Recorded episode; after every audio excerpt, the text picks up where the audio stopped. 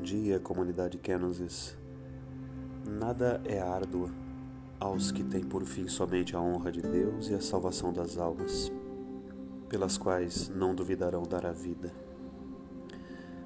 Foi assim que escreveu São José de Anchieta, o apóstolo dos brasileiros, e definiu dessa forma o que seria a sua missão, numa carta escrita no dia 1 de junho de 1560.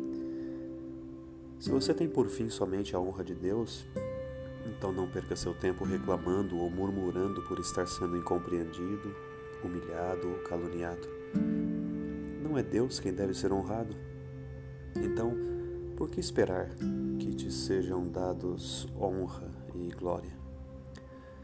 O sofrimento e o desprezo que recebes neste mundo te acumulam de um tesouro inestimável na eternidade. Esteja certo disso. Ao ser desprezado, louve a Deus. Se te caluniarem, reze pelos que assim o fazem.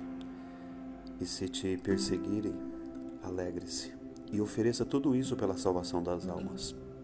Afinal, não existe melhor modo de honrar a Deus que oferecer a própria vida pela salvação das almas.